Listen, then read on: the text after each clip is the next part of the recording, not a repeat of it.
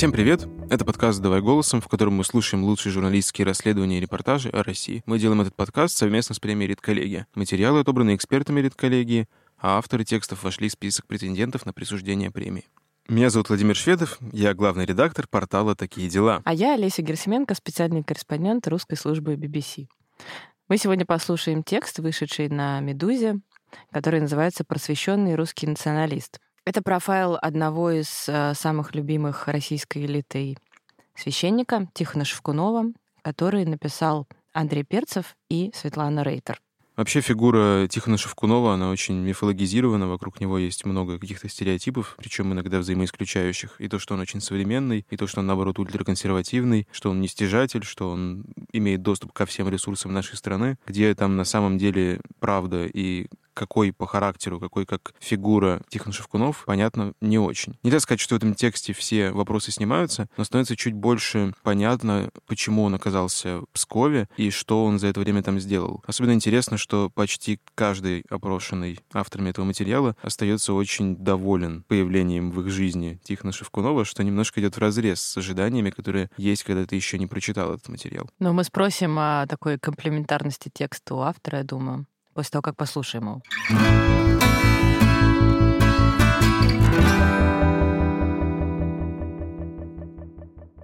Сейчас вот здесь под э, Святой Горкой, Горкой мы хотим построить большой подземный храм. А мы мало того, что не нарушим исторически сложившийся облик монастыря, но и очень поможем и братьям, и прихожанам в э, том, чтобы и удобно, и просторно было совершать богослужение.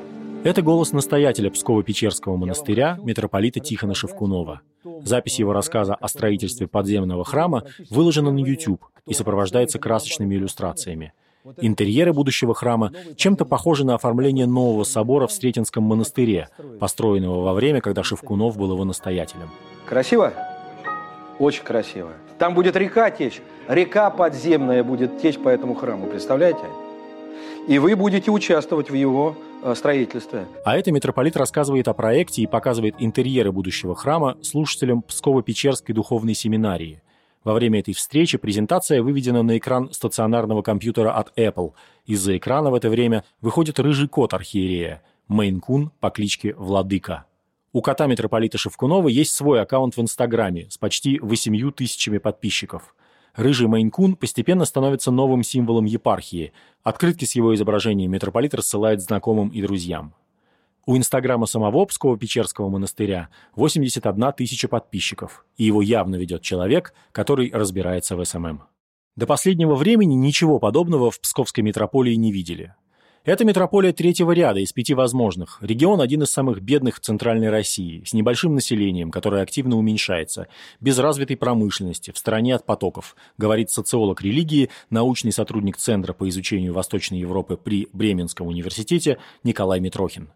Назначение сюда может быть желательным для людей, которые служили в Сибири или на Дальнем Востоке, или просто в еще более бедной епархии, но не для человека, который претендует на хорошее место в РПЦ, добавляет Митрохин. Епархия всегда была бедной, соглашается один из давно служащих в Обскове священников. Может быть, это и хорошо. Плохо, когда человек с сытым брюхом стоит на амвоне. Происходила рутинная вещь. Приходил архиерей, видел, что денег нету, и пытался побыстрее убежать в другую епархию. Рядом Петербург, можно сделать карьерный прыжок. Священник добавляет, владыка Тихон вряд ли этого захочет, хотя, конечно, может.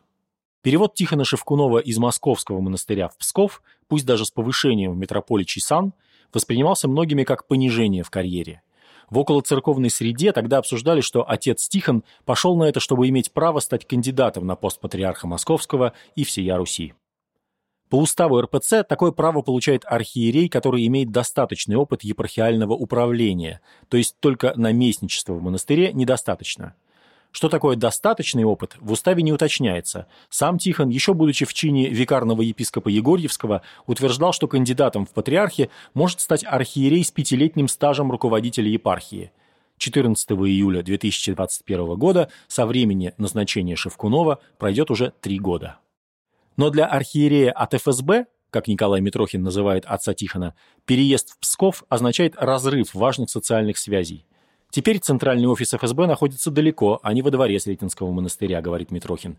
Когда человек находится на отдалении, начинают рваться ниточки. Не на каждую тусовку приедешь или пойдешь. Ты занят епархиальными делами. Поэтому сам Шевкунов изначально отнесся к переводу достаточно болезненно. Он рассчитывал на другой вариант. Источник, близкий к архиерею, говорит, что отец Тихон рассчитывал получить в управление богатую и статусную Крутицкую и Коломенскую метрополию, и что его назначение якобы лоббировали близкие к президенту Путину бизнесмены, братья Аркадий и Борис Ротенберге. Но действующий митрополит Крутицкий Ювеналий уходить на покой не захотел. Удаленность от Москвы называет главным недостатком Псково-Печерской метрополии бывший протодиакон и еще недавно один из главных публичных спикеров РПЦ Андрей Кураев – Происходит операция по искусственному вырезанию Тихона из московской элитной жизни. Такое у меня ощущение, считает Кураев намекая на непростые отношения Шевкунова с патриархом Кириллом. У самого Кураева отношения с РПЦ еще более сложные. В конце 2020 года он был запрещен в служении, а потом низвергнут из сана. Но Шевкунова он до сих пор называет приятелем, а знакомый митрополита Тихона утверждает, что архиерей продолжает общаться с Кураевым, хотя и не одобряет многие его высказывания. Сейчас Шевкунов рад переезду на северо-запад. Он начинал послушником в Псково-Печерском монастыре и стал понимать переход в Псков как желанное возвращение, рассказывает один из близких друзей Шевкунова. Псков – место особое, сакральное, как родина русской государственности, территория, где зарождалось православие, а не просто маленький провинциальный городок. Сам митрополит Шевкунов общаться с корреспондентами «Медузы» не стал. Из-за коронавируса доступ в Псково-Печерский монастырь ограничен. Монахи шутят, что им так живется спокойнее, но вот бухгалтерия, конечно, плачет из-за отсутствующих паломников. В инстаграме монастыря регулярно публикуют фото монашеского быта, открыточные виды обители и, конечно, портреты самого отца Тихона. Сценки из жизни монастыря появляются и в других православных инстаграмах. В посте журнала «Фома» утверждается, что монахи называют Тихона «батей». И называем, говорит Инок Антоний, в прошлом девелопер с массой вредных привычек от алкоголя до Карлоса Кастанеды. У отца Тихона отношение отеческое, всегда послушает, поговорит, часто собираемся вместе, беседуем, говорит Антоний. Как и многие обитатели Псково-Печерского монастыря, Антоний полностью лоялен нынешнему настоятелю. Знаете, к нему сюда сам Путин приезжал, ходил, общался, со мной поздоровался тоже. Меня еще поразило, какой у него вид усталый. Президент действительно приезжал в монастырь и встречался с отцом Тихоном через несколько месяцев после его переезда в ноябре 2018 года. Сразу после назначения Шевкунов принял красивое с точки зрения публичного имиджа решение. Он выбрал в качестве своей резиденции Псково-Печерский монастырь, в котором начинал послушником в 1980-х годах. А епархиальный дом, где жили все его предшественники, продал на торгах за 30 миллионов рублей, которые направил на нужды епархии. Купил резиденцию человек, у которого ее можно будет выкупить обратно, потом, когда все наладится, скупо объясняет близкий друг отца Тихона.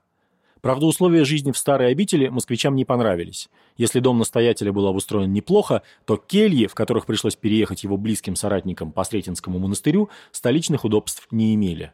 Состояние келий было просто удручающим, большинство нуждается в ремонте, объяснял один из насельников Псково-Печерского монастыря, прибывший туда из монастыря Сретенского. О ситуации в епархии Шевкунов, конечно, знал, говорит его близкий друг, и считал, что ее запустил его предшественник, митрополит Евсевий. Просто глава епархии и его окружения не работали, вот и все проблемы. Евсевий – человек очень трудный психологически, очень агрессивный, очень злой, рассказывает Лев Шлосберг, депутат Псковского законодательного собрания от «Яблока». Шлосберг неоднократно повторяет «я человек светский». При этом парламентарий давно и хорошо знает местные церковные порядки. Кроме того, он был знаком со знаковой фигурой для Псковской епархии и РПЦ в целом – отцом Павлом Адельгеймом, поддерживал его во время гонений на священника со стороны митрополита Евсевия.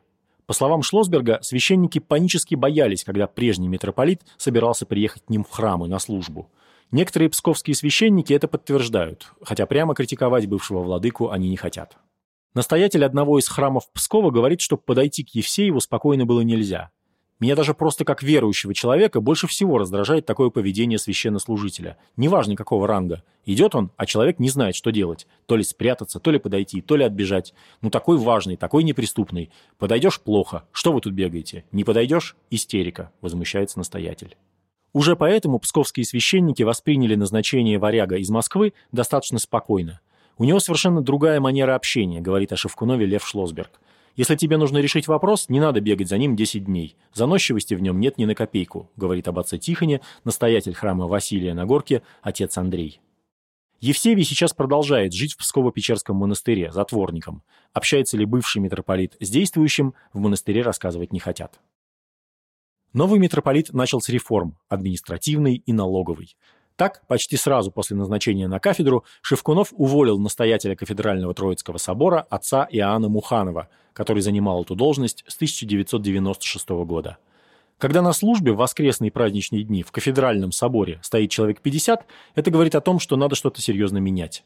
Отцу Иоанну мы глубоко благодарны за его долгие годы настоятельства, объяснил тогда архиерей. В 2018 году было упразднено отдельное Псковско-Гдовское викариатство, и митрополит Тихон стал непосредственно управлять этой епархией.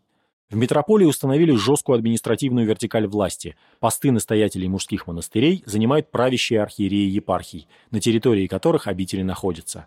Управляют монастырями наместники из монашествующих в чине игумена или архимандрита. Затем Шевкунов сделал неожиданный ход, официально объявив, что ему не нужны подношения в конвертах от прихода, которые настоятели обычно дарят епископу во время его приездов в приходские храмы. Для этих подношений сложно собрать нужную сумму, аккуратно объясняет настоятель храма в Псковском микрорайоне Любятово, отец Владимир Попов. Суперважной называет отмену подношений в конвертах глава общины храма Жон-Мироносец Виктор Яковлев, один из соратников отца Павла Адельгейма. Отец Павел рассказывал о епископе Ермогене Голубеве, который рукополагал его в Ташкенте в 1959 году. У него был указ, по которому подарки от младших старшим запрещались официальным указом архиерея. Сверху вниз, пожалуйста, поддерживайте, проводит аналогии Виктор Яковлев. В небогатой Псковской епархии отказ от привычной для церковной жизни практики восприняли с воодушевлением. Прихожан в области мало, а храмов много – в Пскове на 200 тысяч населения открыты 30 храмов, приводит пример отец Владимир Попов. Псковским священникам понравилась и введенная Шевкуновым пенсия. Епархия начала выплачивать по 10 тысяч рублей в месяц вышедшим за штат священникам и их вдовам. В других епархиях РПЦ такого нет. Семье отца Павла Адельгейма и его вдове Вере митрополит, по словам Яковлева, тоже помог деньгами. На пресс-конференции он назвал отца Павла человеком выдающимся, то есть поворот по отношению к нему со стороны епархиального начальства случился на 180 градусов. «Для меня это главный показатель», — говорит Яковлев.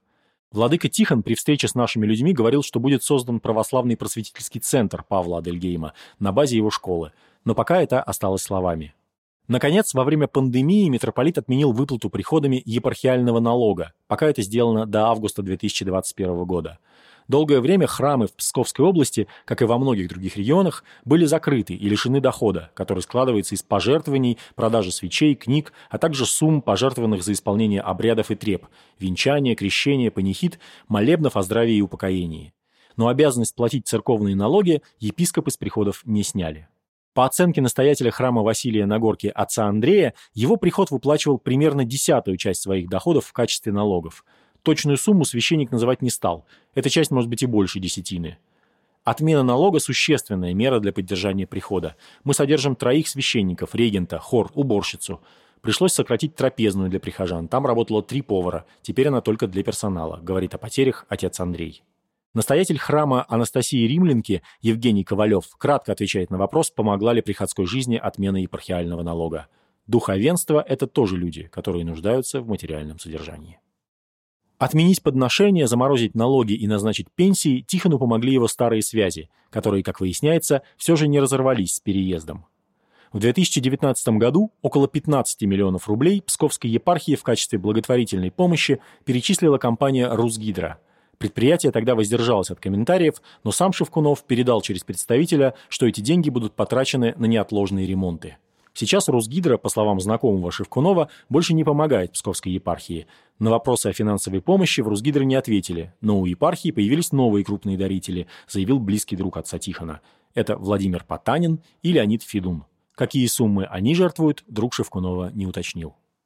Норильский никель, крупнейший акционер которого Владимир Потанин, действительно перечисляет деньги Псковской епархии в рамках финансирования программы по строительству, ремонту и реставрации памятников церковной архитектуры во многих епархиях РПЦ, сообщил представитель принадлежащего Потанину холдинга «Интеррос». Объем финансирования он также не назвал, но добавил, что в 2020 году из-за эпидемии по просьбе митрополита Тихона Норникель помогал медицинским учреждениям Пскова, как многим таким же в разных регионах страны. Лично митрополиту Псковскому и Порховскому финансовая помощь не оказывалась, добавил источник в Интерросе.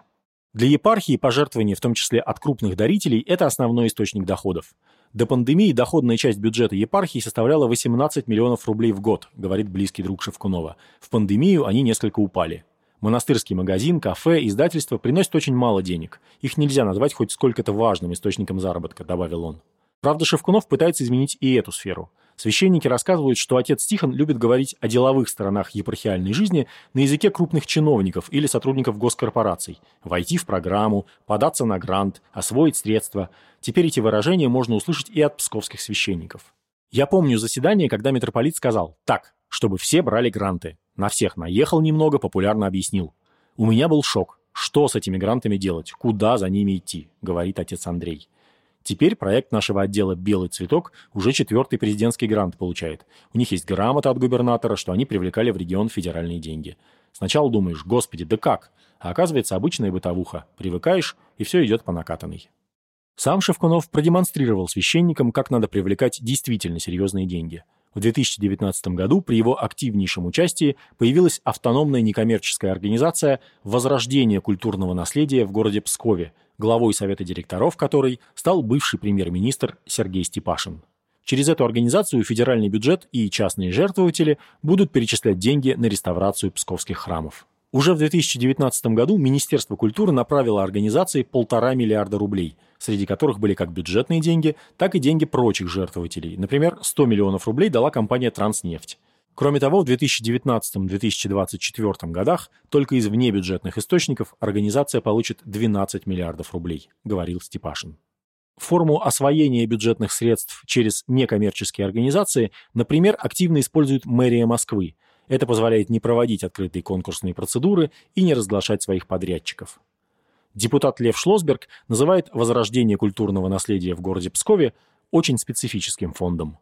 В идее выделения денег на реставрацию псковских храмов он не видит ничего плохого, но считает, что деньги могут пойти и на другие цели. Например, подземный храм на 2000 человек, о котором так любит говорить Шевкунов. Все, кто имеет отношение к культурному наследию области, в ужасе. Такие идеи вызывают оторопь, они не связаны с реставрацией объектов культурного наследия, возмущается Шлосберг. Идею создания подземного храма рядом с Псково-Печерским монастырем в самой обители объясняют тем, что паломникам и прихожанам уже не хватает вместимости небольших по размеру монастырских храмов. А близкий друг митрополита Тихона признал, что деньги действительно могут пойти и на подземный храм тоже, но подчеркнул, что пока проект существует на уровне идеи и основным источником средств на его строительство все равно станут пожертвования друзей митрополита. Как показал минувший год, деньги друзей митрополит может расходовать по своему усмотрению и в зависимости от текущих нужд епархии и даже области. В самом начале пандемии епархия пожертвовала больницам Пскова и области огромную по местным меркам сумму – 30 миллионов рублей из тех денег, которые ранее друзья выделили на реставрацию храмов. Хотели потратить эти деньги на реставрацию и противоаварийные работы в храмах, но потратили не на стены, а на живых людей – Купили одноразовые костюмы, бахилы, очки, перчатки, рассказывает настоятель храма Анастасии Римлянки и глава епархиального больничного служения отец Евгений Ковалев. Отец Евгений внешне похож на завсегдатая богемного кафе. Берет, очки в круглой оправе, джинсы, яркий шарф, испаньолка. «Вы не возражаете, если я без спецодежды буду?» – спрашивает он, заходя в приземистый с белеными стенами храм. На протяжении трех десятков лет Ковалев накладывал гипс и зашивал рваные раны в отделении детской хирургии городской больницы Пскова. Служить в церкви он начал в 2002 Два года после рукоположения я работал врачом, но так получалось, что не совместить. Я опаздывал часто на прием, люди были раздражены. Или так бывало. Я на приеме, а тут звонит архиерей. Я отвлекаюсь. В общем, не сложилось, вспоминает он. В епархии иерей возглавляет отдел по больничному служению и свою работу в пандемию считает испытанием. В епархии, рассказывает он, для священников на всякий случай купили средства индивидуальной защиты. В одном из таких защитных костюмов отец Евгений ходил к своей прихожанке. Лежала женщина в отделении гематологии. У нее онкология, очень просила священника. Я позвонил главному врачу больницы, спросил. Она лежала в отдельной палате, в отдельном корпусе, зона не ковидная, как минимум не красная. Меня пустили. Знакомые врачи до сих пор ведь остались. Я пошел в защите. Пришел, исповедовал, причастил. Отец Евгений убежден, в отличие от своего предшественника, митрополита Евсевия, Тихон Шевкунов действует во благо епархии. При этом его деятельность уже выходит за рамки собственно церковной жизни. Часть денег, вырученных от продажи епархиального дома, будет передана псковским больницам для покупки лекарств. С помощью все тех же друзей в городе Печоры планируется построить новую больницу, говорит близкий друг Шевкунова. Она будет оснащена всем необходимым. КТ, может МРТ. Это не благотворительность. Что-то даст областной бюджет, хотя большинство средств выделят инвесторы. Прибыль проекта будет идти за счет того, что в больнице будут лечиться по системе ОМС. По словам источников в Псково-Печерском монастыре, у митрополита Шевкунова есть грандиозные планы об устройстве города Печоры и превращении его в образцовый городок северо-запада России. По мнению депутата Льва Шлосберга, Шевкунова сейчас можно назвать самым влиятельным политиком Псковской области. Для него, как мне представляется, церковь и государство не разделены. Он успешно совмещает обе кафедры. Его это устраивает, считает Шлосберг. Первым делом митрополит намерен привести в порядок канализацию и в обители, и в городе. В монастыре, как и во всем городе, нормальной канализации нет, а чтобы сделать ее в монастыре, надо сделать во всем городе, говорят в Псково-Печерском монастыре. Ростуризм выделил на эти цели 300 миллионов рублей, но, как часто бывает, по факту ничего не сделали. Кроме того, в Печорах появится дом бабушки, место, где будут принимать стариков, которые не хотят покидать свои дома, но хотели бы отдохнуть или, например, привести себя в порядок вместе со всеми удобствами. Позже такие дома могут появиться по всей области. Еще один план псковского митрополита – создание в регионе системы клубов с небольшими месячными взносами, где небогатые люди, к примеру, студенты, могут поесть в столовой или посетить кружки. Это будет совместный проект с администрацией региона. Не все идеи митрополита нравятся жителям Печор. В частности, он планировал разместить монастырскую семинарию в муниципальном лагере имени космонавтов на территории Печор. В лагере летом тренировались спортсмены-лыжники из городской спортивной школы. Домики лагеря расположены в Сосновом Бару. Это один из самых красивых сосновых боров, и мы рассчитываем именно в этом прекрасном месте сделать целый городок, который будет нашей Псково-Печерской семинарией имени архимандрита Иоанна Крестьянкина. Здорово?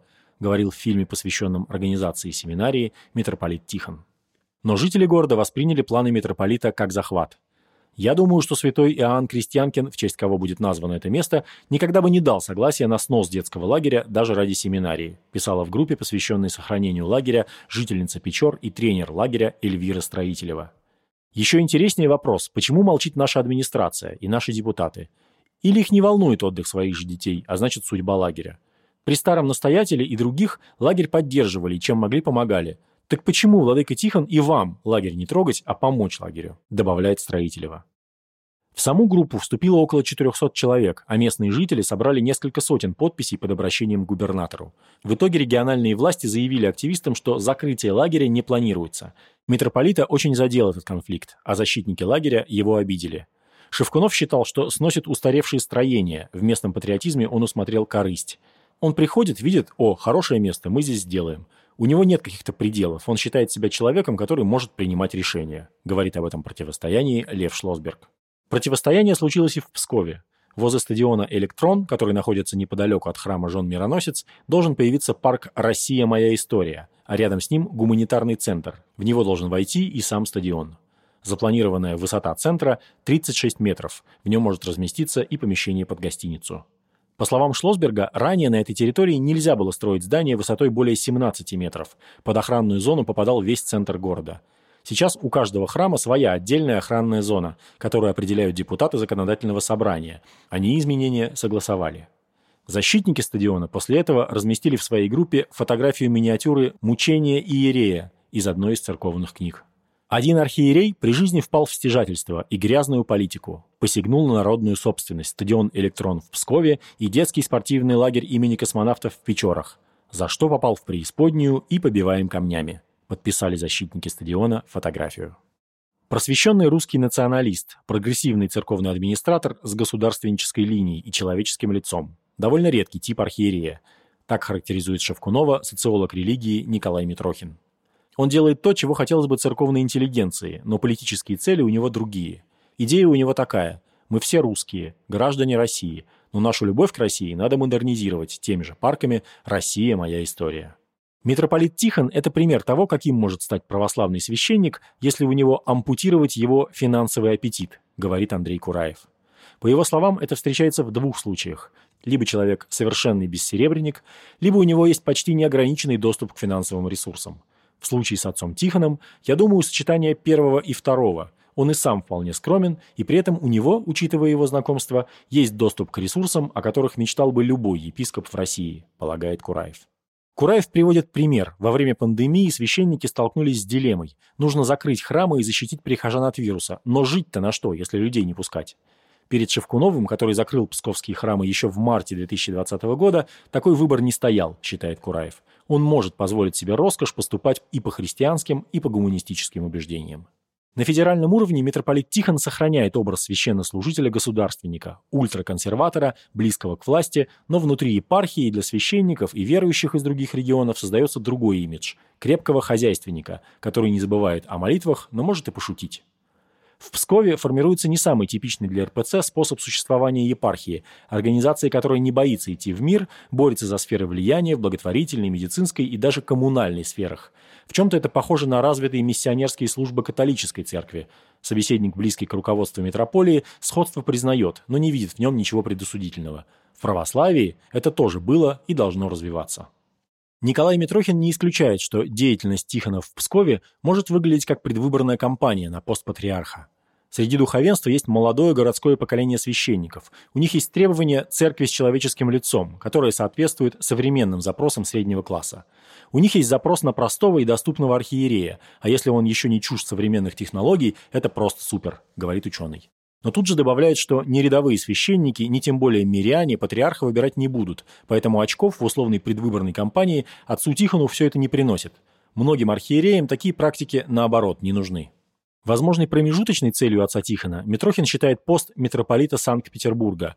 По чину это действующий член Священного Синода, который имеет более статусные претензии на патриарший пост.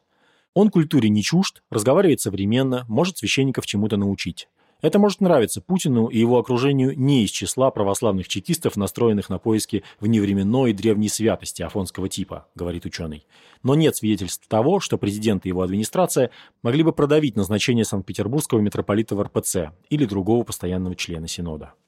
В числе архиереев, которые с большей вероятностью могут в будущем занять пост патриарха, Митрохин называет главу отдела внешних церковных сношений митрополита Илариона, митрополита Киевского Ануфрия, митрополита Санкт-Петербургского Варсонофия.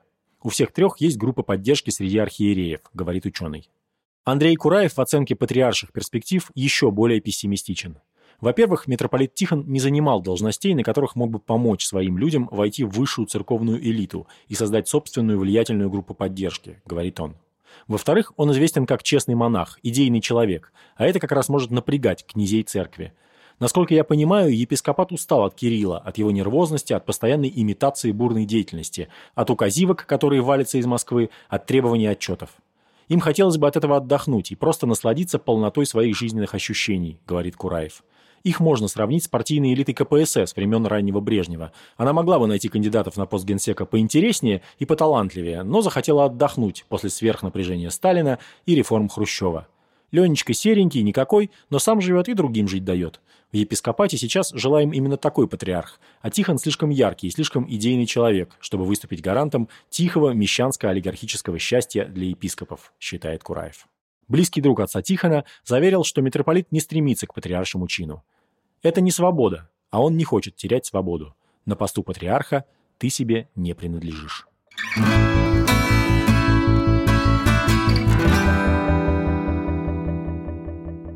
Мы послушали текст «Просвещенный русский националист». Больше двух лет назад духовник Путина Тихон Шевкунов удалился из Москвы в Псков. «Медуза» в этом материале, мне кажется, немножко неправильно задала вектор в самом начале с заголовком, потому что в этом тексте гораздо больше описания того, что происходит в епархии, и событий, которые связаны с политической и экономической деятельностью. Это не совсем профайл Шевкунова, как мне кажется. Да, вот на самом деле был очень долгожданный для меня текст. А, я знаю, что один из авторов, Светлана Рейтер, давно вынашивала идею и выпускала несколько довольно интересных интервью с самим Владыкой. И мне, конечно, хотелось э, вот такого профайла, профайла настоящего, тем более фанат этого сложного жанра. И люблю, когда его делает кто-то еще, кроме меня, потому что ну, приятно почитать как бы хорошее, а не помучиться со своим плохим. Вот, но вот к сожалению, профайл как такового не видно. Вообще материал, мне кажется, по жанру очень своеобразный. То есть он одновременно и в сторону профайла местами пытается двигаться, и в сторону такого экономически-политического анализа ситуации. Очень много людей там появляются вообще немножко в сторону. Не про Тихона и не про епархию. Это называется репортажная часть. Деликатно назовем ее так, да. И эксперты вот отдельно меня удивили. То есть э, Кураев, понятно, Митрохин опять же появился, но как-то вот не хватает. Хотелось, наверное, еще кого-то услышать, тем более, что очень много многогранная фигура Шевкунов, и мнения на его счет, как я говорил, полярные. Давай позвоним Светлане Рейтер и предъявим ей все эти наши претензии. Светлана, здравствуйте. Здравствуйте, Светлана. Здрасте. Мы вот послушали ваш текст, о Тихоне Шкунове. Почему выбрали такого героя? Вообще давняя была идея профайла? Эта идея, мне кажется, несколько лет. Я очень хотела написать профайл об отце Тихоне с момента, наверное, когда я с ним познакомилась. А это было, когда я работала в РБК. А значит, примерно ну, лет пять точно. И ну как-то я вот за ним ходила, просила, просила. Он отбояривался от меня какими-то интервью, которые я периодически выпускала в разных изданиях. И в итоге он сам не согласился подписался на профайл, но я про эту идею забыла, да, честно скажу. Но что-то как-то все навалилось, карантин, собственная глупость. И мой коллега Андрей Перцев, замечательный журналист, э, которого я очень уважаю и даже где-то люблю, он в какой-то момент э, при мне в редакции, это была, если не ошибаюсь, наверное, четвертая редакция, если не пятая, вот. И Андрей Перцев говорит, а вот было бы здорово написать про Псков при новом митрополите Тихоне Шевкунове. И я так ударила себя по лбу и думаю, вот я, конечно, идиотка. Это же тема, на которую я столько лет хотела написать текст. Я сказала, Перцев, ну, у меня есть какие-то знакомства, возьми меня в соавторы быть другом. Ну, вот он взял и... Довольна тем, что получилось? Доволен ли Перцев, мне сложно сказать. Он, кажется, вообще человек более жизнерадостный, чем я, или производит такое впечатление. Я, конечно, недовольна, но я никогда ничем не довольна. Ни жизнью, ни текстами, ни собственным весом, ни длиной своего своего носа. Вот, поэтому вот тут... Чем на этот раз недовольна? Ну, потому что, как правильно сказал тот же Перцев в подкасте, который мы записывали для «Медузы», это история молодого папы, Young Pope или The New Pope, вот этого сериала Сарентини, который я очень люблю. И ее, конечно, надо было сделать, мне кажется, более красочно, и я вижу в этом какой-то свой косяк, потому что Андрея интересовали всякие политические истории, подоплеки. Мне, конечно, надо было дать красоты, потому что уникальность Тихона Шевкунова лучше всего объясняет его лучший друг Андрей Кураев – ну, что само по себе уже немножко странно звучит. Ну, то есть вот Кураев, Растрига и лучший друг Тихона Шевкунова, которого много раз называли духовником Путина, который крестил дочку Сечина, возил братьев Ротенбергов на Афон. А, ну, то есть, да, и как бы вот и Растрига в опале, и такой вот очень влиятельный священник, лучшие друзья, да, и Кураев говорит очень правильную штуку. Он говорит, что если ампутировать у священника финансовый аппетит, аппетит и дать ему ресурсы такие же, как у Тихона Шевкунова, административные, то получится идеальный священник. И на самом деле, мне кажется, мы не до конца передали, ну, мы старались, эта часть была на мне, то есть моя кульпа, как бы мой косяк, но можно было более красочно передать священников в Пскове, потому что они, правда, уникальные и очень нового митрополита любят в сравнении со старым митрополитом, который по характеру был человеком крайне сложным, сложным. Нет, но ну это как раз э, заметно. Это заметно. Внутри, может Там быть... меньше гораздо характера самого Шевкунова. Ну да, характер э, Владыки Тихона – это вещь такая. Я с ним знакома несколько лет, и мне очень жалко, что он отказался как-то вот быть официально в этом во всем материале. Ну, он же человек э, дальновидный, да, он смотрит на ресурсы, где они пишут. Его характер, я вот, например, его не знаю, да, этот характер, я его не понимаю. Я э, вижу, когда с ним общаюсь, человека невероятной быстроты реакции. Это вызывает во мне какой-то вот удивление восторженное, потому что когда ты человеку задаешь вопрос, а у тебя в голове еще три вопроса ты спланировала и долго планировала, как бы их так половчее задать, а он тебе отвечает сразу на твой третий вопрос. И вот это уникальная такая его особенность, и он очень энергичный. У меня любимая история, когда я пришла, работая в РБК, в Сретенский монастырь, и, ну, как и все журналисты, ты так думаешь, а, я сейчас подготовлюсь к интервью, а он интервью назначил очень быстро, он говорит, а вот приходите. А, естественно, да, когда готовиться. У меня не было времени даже посмотреть на его фотографию в интернете, честно скажу. И вот меня проводят в какую-то комнату, и там ужасно моложавый какой-то с виду отрок абсолютный, да, никаких тебе там золота, бриллиантов, бархатные рясы или... И я так вот буквально как мальчик водочки мне принеси, говорю, к владыке отведи. ну, вот как-то так. Вот. А он говорит, это я. Я говорю, да ладно. вот, ну что говорит, я тут по вторникам шучу. Вот, и, и, ну, то есть он как-то очень моложавый, очень энергичный. А почему этого в тексте нет? Это было, когда я с ним только познакомилась, ну, когда что? я работала в РБК.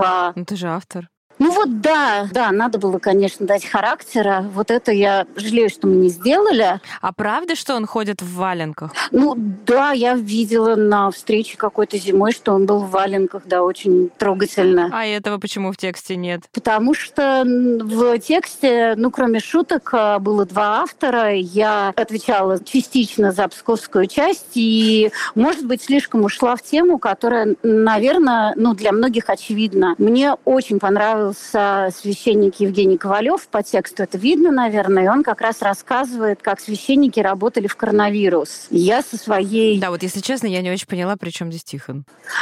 Да, я тоже не очень поняла, при чем здесь Тихон, кроме того, что, видимо, во мне сыграло какой-то давний, давний какой-то вот такой пещерный интерес, а как исповедовать умирающего человека, если вы не можете к нему близко подойти. Не, интересная часть, интересная, но не Да, но она совершенно, но она она совершенно не туда, это правда. И вот, возможно, я как-то этим переувлеклась. Я, я вот переугорела, что называется. И забыла про валенки. И забыла про нужные валенки, да. Ну, то есть это там есть какими-то мазками очень крупными, что вот у него там, что он не стяжатель, у него действительно очень, э, ну, там два телефона, я не знаю, Audi, Audi A8, да, подаренная к титерами, они же спонсоры, но это такая машина добропорядочного чиновника, считается в России. То есть ни Гелендвагена, ни часов патриарха, ничего такого нет. Я могу исходить из того, что, ну, не то, что я, какие-то действительно хорошие журналисты-расследователи ни, ничего не нашли у него сверх э, каких-то незначительных вещей, вот, э, которые он вполне официально декларирует. Я имею в виду не декларация, а то, что он сам рассказывает. Вот. И он, ну, правда, производит впечатление человека по личной части совершенно некорыстного, амбициозного, да, но совершенно некорыстного. Обычно видно, на такое прорывается даже сквозь священников. Ну, то есть у них там рясы из какого-то богатого материала, часы какие-то невероятные, телефоны очень модные. У него очень все спокойно с виду, да, и он не производит впечатление человека, он, э, что приятно, опять же, что отличает его от многих священников, он охотно говорит о деньгах, вот, и рассказывает вполне себе, значит, где какие суммы. Видно, что эта тема для него не специальная, да. Ну и потом то, что есть у нас в тексте, то, что он со священников снял десятину и первым в России из митрополитов запретил подношение в конвертиках, но это тоже некое свидетельство. Да? Человек, которому эти конвертики важны, он как-то будет все-таки их собирать, а ему это не важно. Он очень эм, такой державный человек, да, то есть вот он мыслит, оперирует большими суммами, оперирует, мне кажется, опять же, тут надо 10 раз сказать, что вот мне кажется, мне кажется, делает он это честно, вот, а, и как бы, ну, мыслит глобальными проектами. У него даже, когда он был, а, значит, настоятелем в Сретенском монастыре и при большой финансовой поддержке Роснефти строил храм, мне кажется, опять же, простите за дурацкое, мне кажется, что этот храм, он, ну, вот, может быть, чуть ниже, чем храм Христа Спасителя, да, то есть вот, если строить, то, ну, понятно, что выше это как-то неловко, неловко, да? Ну, чуть-чуть пониже, да, вот чуть-чуть пониже можно. Это действительно громадное сооружение, очень похоже на храм Христа Спасителя, по крайней мере, с виду. Ну, вот как-то так. Но про него, мне кажется, да, можно еще писать и писать и писать и писать, потому что, ну, я вот такого другого митрополита с таким анамнезом в виде друзей а, там из ФСБ и оттуда, и отсюда. И, в общем, он же еще сценарист, да, и книжка, которая «Не святые святые», что меня поразило, когда я первый раз приезжала в Псков монастырь, это было несколько лет назад, она написана очень человеческим языком. В общем, да, ты права, можно еще там несколько профайлов залудить. А когда дописали этот вариант профайла, не было ощущения, что комплементарный слишком не думали, чем разбавить? Ну, было, да, да, было. У меня было такое было. Но я честно говорю, что я подпала под его обаяние, поэтому я тут, э, ну, как бы... А он как-то реагировал на текст? Ну, спокойно реагировал на текст, скажем так. Я бы так сказала, спокойно реагировал на текст. Нет, ну, там есть крик. Но, опять же, тут еще надо понимать, что если ты едешь писать о нем в Псков, да, то даже критик э, Лев Шлосберг да, э, будет говорить о нем, хорошо, да. что удивительно, потому что он действительно сделал массу а, хороших вещей. Например, там а, отец Павел Адельгейм, у которого почти а, ранг местночтимого святого, да, который, ну вот, э, которого сравнивают с Александром Менем многие, да, которого убили. Вот. И как бы и вот с этим отцом Адельгеймом а, предыдущий владыка, а, он, а, предыдущий митрополит, да, который был до Тихона, он с ним настолько враждовал, насколько это в принципе возможно. И остальные все священники были в некотором недоумении, это мягко говоря. И что делает там Тихон Шевкунов? Он предлагает открыть там музей Павла Адельгейма. Он кладет Вере Адельгейм, вдове отца Павла, пенсию. То есть он делает настолько все грамотно и вот ну, как-то как очень раз, да, вот эти все его прекрасные поступки в области с приездом, и отмена подношений да, в конвертах, да, и да, пенсии, и все. Да. это все вот так, так хорошо, так хорошо, ну, для церковной общины, в частности. Что да, как-то вот хочется же чего-то плохого, нет? Может быть, оно, может быть, оно и будет. Он же там недолго. Все, что мы слышали, мы ходили по разным священникам. Правда, мы не ограничивались э, там двумя-тремя, их было несколько. Но все, что мы слышали, это было вот, ну вот раньше мы были вынуждены приходить к владыке, ждать его часами в приемной. Он уделял нам 10 минут. А когда пришел митрополит Тихон, он устроил там, а, мы все стали приезжать к нему в, в монастырь и молиться вместе, чего мы не делали очень долго. Ну и как бы вот, и что ты будешь с этим делать, да? У тебя уже десятый священник это рассказывает. Ну, есть люди, которые Тихоном недовольны, да, экскурсоводы, люди, которые говорят, что ну, вот да, он там построит. Это они тоже да. есть те конфликты с местными, это есть все, да. Но все священники, с которыми мы говорили, повторюсь, они были как-то, может, сговорились, конечно, специально к нашему приезду, но мне так не показалось. Они многими вещами удивлены. Они были все недовольны, когда им владыка Тихон а, сказал служить на улице, да, потому что коронавирус, это митрополит Тихон действительно первый в России ввел вот эти вот э, служения на улице, да. В частности, он сделал это потому, что его мама работала в институте Гамалеи и ездила по всяким чумным районам, да. И поэтому для него это не это институт, которым эпидемия, пандемия. спутник, надо просто пояснить. Да, да, да. Ну, в частности, вакцина спутник. Ну, в принципе, это вот такое крупное эпидемиологическое что-то, да, вот, и, и поэтому он рассказывал, но это был какой-то скорее частный разговор, да, что для него это не пустой звук, что когда приезжает мама, и он же, ну, как бы в миру там Георгий, и вот, значит, э, маленький Гоша бежит к маме, она говорит, Гоша, мама на карантине, две недели не подходить. Угу. И это вот такое вот детство, и, в общем, и мама уходит, да, вот он там здоровается на социальной дистанции и уходит. Поэтому для него вот, и, и что вот, ну, я подумала, ну, тут даже можно добавить... в этот момент. Да, понимаешь, да, понимаешь, ну вот как бы да, поэтому, может быть, мы неправильно выбрали Псков. Это теперь, ну, как бы, да, чтобы составить какой-то более э, многогранный портрет, можно было зацепить Москву. Но нам интересно было посмотреть, как э, э, жив, живет Псков, да, как вот сейчас там. Но, опять же, прошло, правда, немного времени по меркам Вселенной, поэтому надо просто туда вернуться через какое-то время и посмотреть, воплотил ли он все эти проекты, вот, э, все ли так прекрасно, вот, все Хорошо. ли так довольны, как были, вот, поэтому будем считать, что это история в развитии при всех э, косяках, которые я допустила. Хорошо, Светлана, будем ждать продолжения профайла. Спасибо большое Ой, я за тоже разговор. очень. Вам спасибо огромное. До свидания.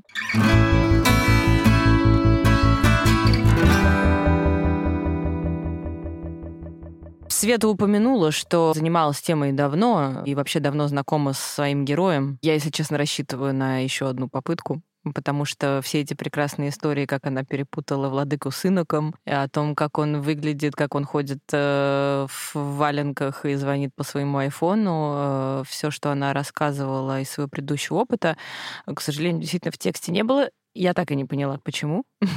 Даже после нашего интервью я не поняла, почему этого всего в тексте не было. Вот. Ну, я надеюсь, что просто Света оставила себе пространство для маневра, и если Владыка созреет на интервью под собственным именем возможного будущего патриарха, не пропадут. Я думаю, что жизненный путь Тихона Шевкунова еще не один информационный повод подбросит. Это был подкаст «Давай голос». Мы делаем его совместно с премией «Редколлегия». Ставьте нам лайки, 5 звезд, рассказывайте о нашем подкасте своим друзьям. С вами была Олеся Герасименко и Владимир Шведов. Пока-пока. Пока.